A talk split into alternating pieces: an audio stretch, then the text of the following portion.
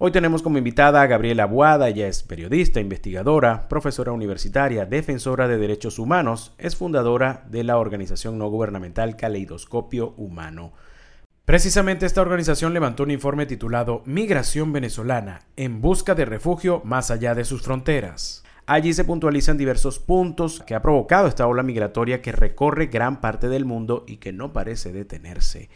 Hablaremos con Gabriela sobre detalles de esta investigación. Gabriela, saludos, gracias por estar con nosotros en Radio Migrante. ¿Cómo estás? No, muchísimas gracias a ustedes por la invitación y bueno, por también eh, estar pendiente de, estos poquitos eh, visibilidad que le podemos dar al tema de, la migración y bueno, cómo esto impacta de manera diferenciada también los derechos de, de distintos grupos de personas eh, que en Venezuela y que bueno, que de alguna manera eh, la, migración se ha convertido justamente en, necesidad, ¿no? Gabriela, la migración venezolana ha sido muy estudiada, ¿no? En, los últimos tiempos por, por el impacto que está, que está teniendo tanto en, los países del área como en, acá mismo adentro de nuestra cotidianidad, de la economía venezolana.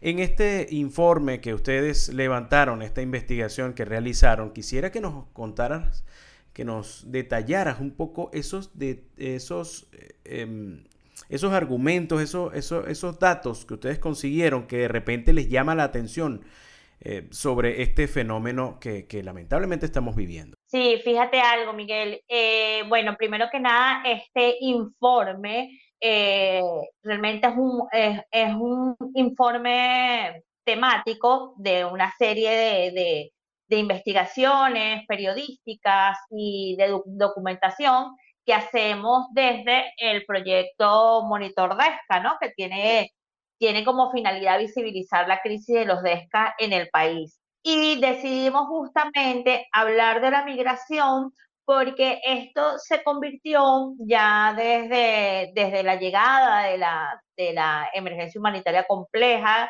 que todavía no ha pasado, sino que ha, ha, sido una crisis prolongada, y cómo la crisis de los derechos económicos, sociales, culturales y hasta ambientales ha impactado de manera diferenciada en lo que es la profundización de la migración. Nos llamó la atención justamente haciendo esta investigación, este análisis eh, directamente a lo largo y ancho del país, que hay distintos aspectos, ¿no? Donde se pueden resaltar, primero, que la migración no, no ha parado, ha seguido eh, a partir de que la realidad de, de los, los 7.4 millones de venezolanos y venezolanas que, que está registrado directamente por eh, las organizaciones internacionales que llevan estos datos de migración y que también sabemos que estos datos, eh, digamos que funcionan a través de un registro oficial, ¿no?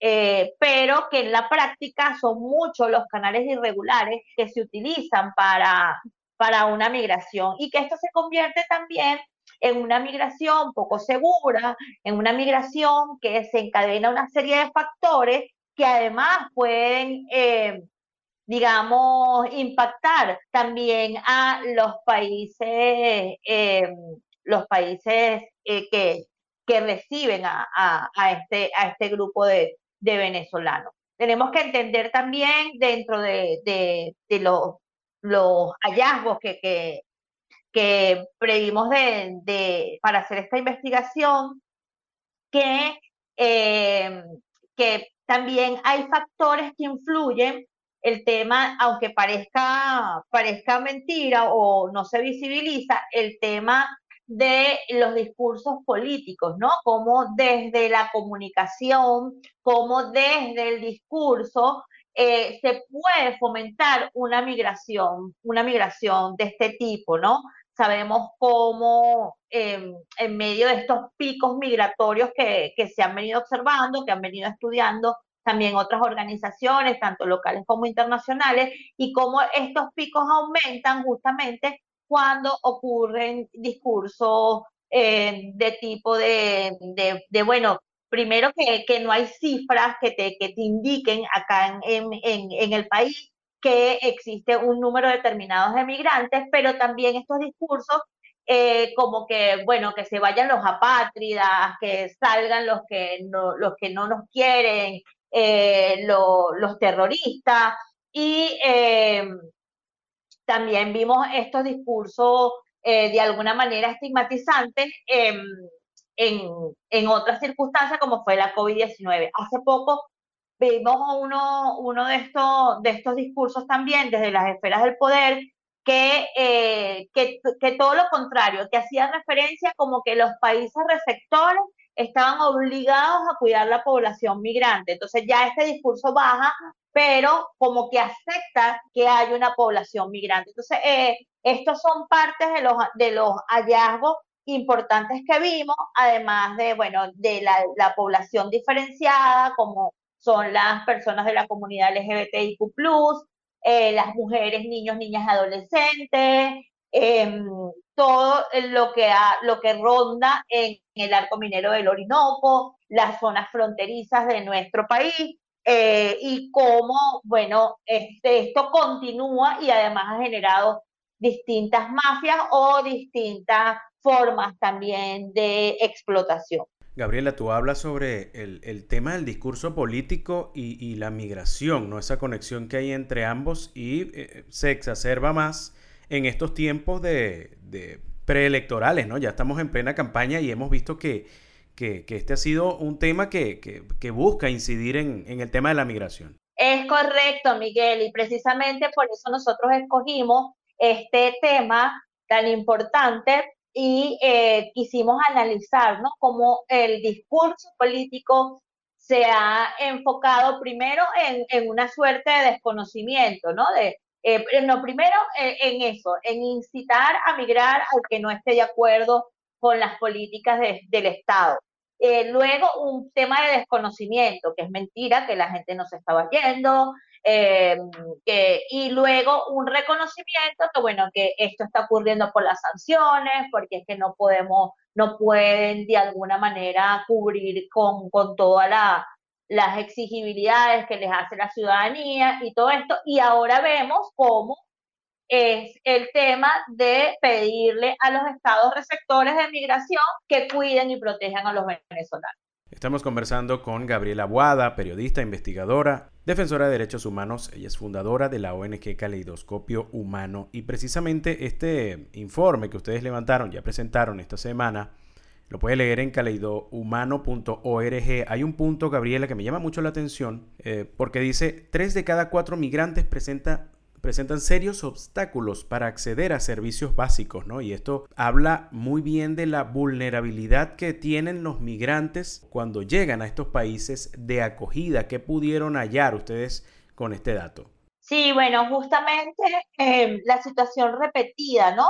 De cómo muchísimas personas de Venezuela, en, entre sus causas, eh, para, para, decidir migrar y de, una, de alguna manera decidir migrar también eh, de forma irregular es justamente la falta de servicios básicos, lo que tiene que ver con la luz, el agua, eh, el transporte, el acceso incluso a, al trabajo, ¿no? A, a tener una vida digna. Y cómo se han encontrado en que también sobre todo las últimas, las últimas generaciones de migrantes, ¿no? Por, ponerle un, calificativo, eh, cómo se han visto también desprovistas en la mayoría de estos, países receptores de estos mismos que están huyendo. Es decir, no tienen acceso a, a vivienda, no tienen acceso a eh, a, servicios de, calidad que, les garanticen la calidad de vida y permanencia en estos países. Y esto es producto de la misma migración irregular, producto de, eh, las, mismas, las mismas ideas que eh, se han visto de que, bueno, un migrante más, una persona más que viene, eh, y eh, de todo lo que ha sido la consecuencia de no tener cifras, de no tener datos, de no tener censo, de no saber quién es eh, el, el, perfil de las, de las personas que están migrando y que bueno, esto, esto se convierte como en, en, se convierte en un descontrol. Gabriela, estamos llegando al final de, esta entrevista, nos quedan un par de minutos, pero no quiero dejar por fuera este tema que, está aquí en el, en el informe, que me llamó mucho la atención porque ustedes hablan sobre la identidad cultural, ¿no? Y crecimos con esta idea de que eh, la identidad cultural de venezolanos se vio enriquecida por la migración de vascos, gallegos, portugueses, italianos a través de la historia, ¿no? Pero ahora resulta que muchos venezolanos están saliendo y ustedes aquí puntualizan que algunas cosas se van perdiendo, ¿no? Esta identidad cultural venezolana nuevamente eh, se está, está cambiando, ¿no? Que háblame un poquito sobre este punto. Bueno, justamente el tema de la de la transculturización y cómo nuestras raíces, Venezuela como receptora de, la, de, mucha población migrante europea, mucha población migrante colombiana, mucha población migrante eh, de distintos países que, eh, que realmente recibíamos, ¿no? Y que forman parte de, nuestra transculturización.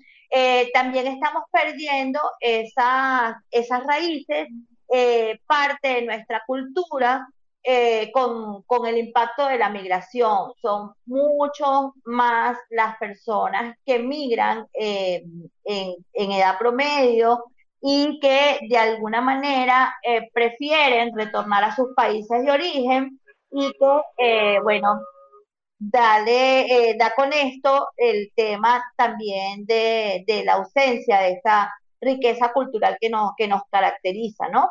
y, eso es importante. También hay que tomar en cuenta el tema cultural eh, de lo que pasa con, con, nuestras mujeres, niños, niñas y adolescentes indígenas, ¿verdad? Como por, por la misma cercanía geográfica con Venezuela, eh, se escapan, se escapan por, por, por las vías. Eh, la vía es una vía de escape, el, tema de, de, la frontera con Brasil, sobre todo, ¿no? Y, y cómo en especial estas personas se convierten en, eh, en, desplazadas eh, y la, lo que ha sido la, la, cultura de, de las raíces ancestrales empezamos a, a perder, ¿no?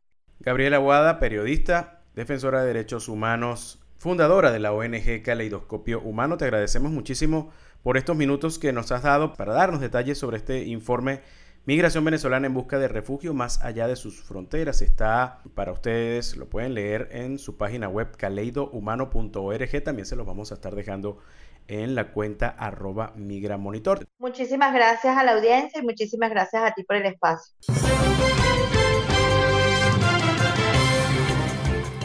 Esto fue la entrevista del día en este país. Para conocer más el programa, síguenos en nuestras cuentas en redes sociales Estamos en Twitter e Instagram como arroba en este país radio y visita nuestra página web www.enestepais.info.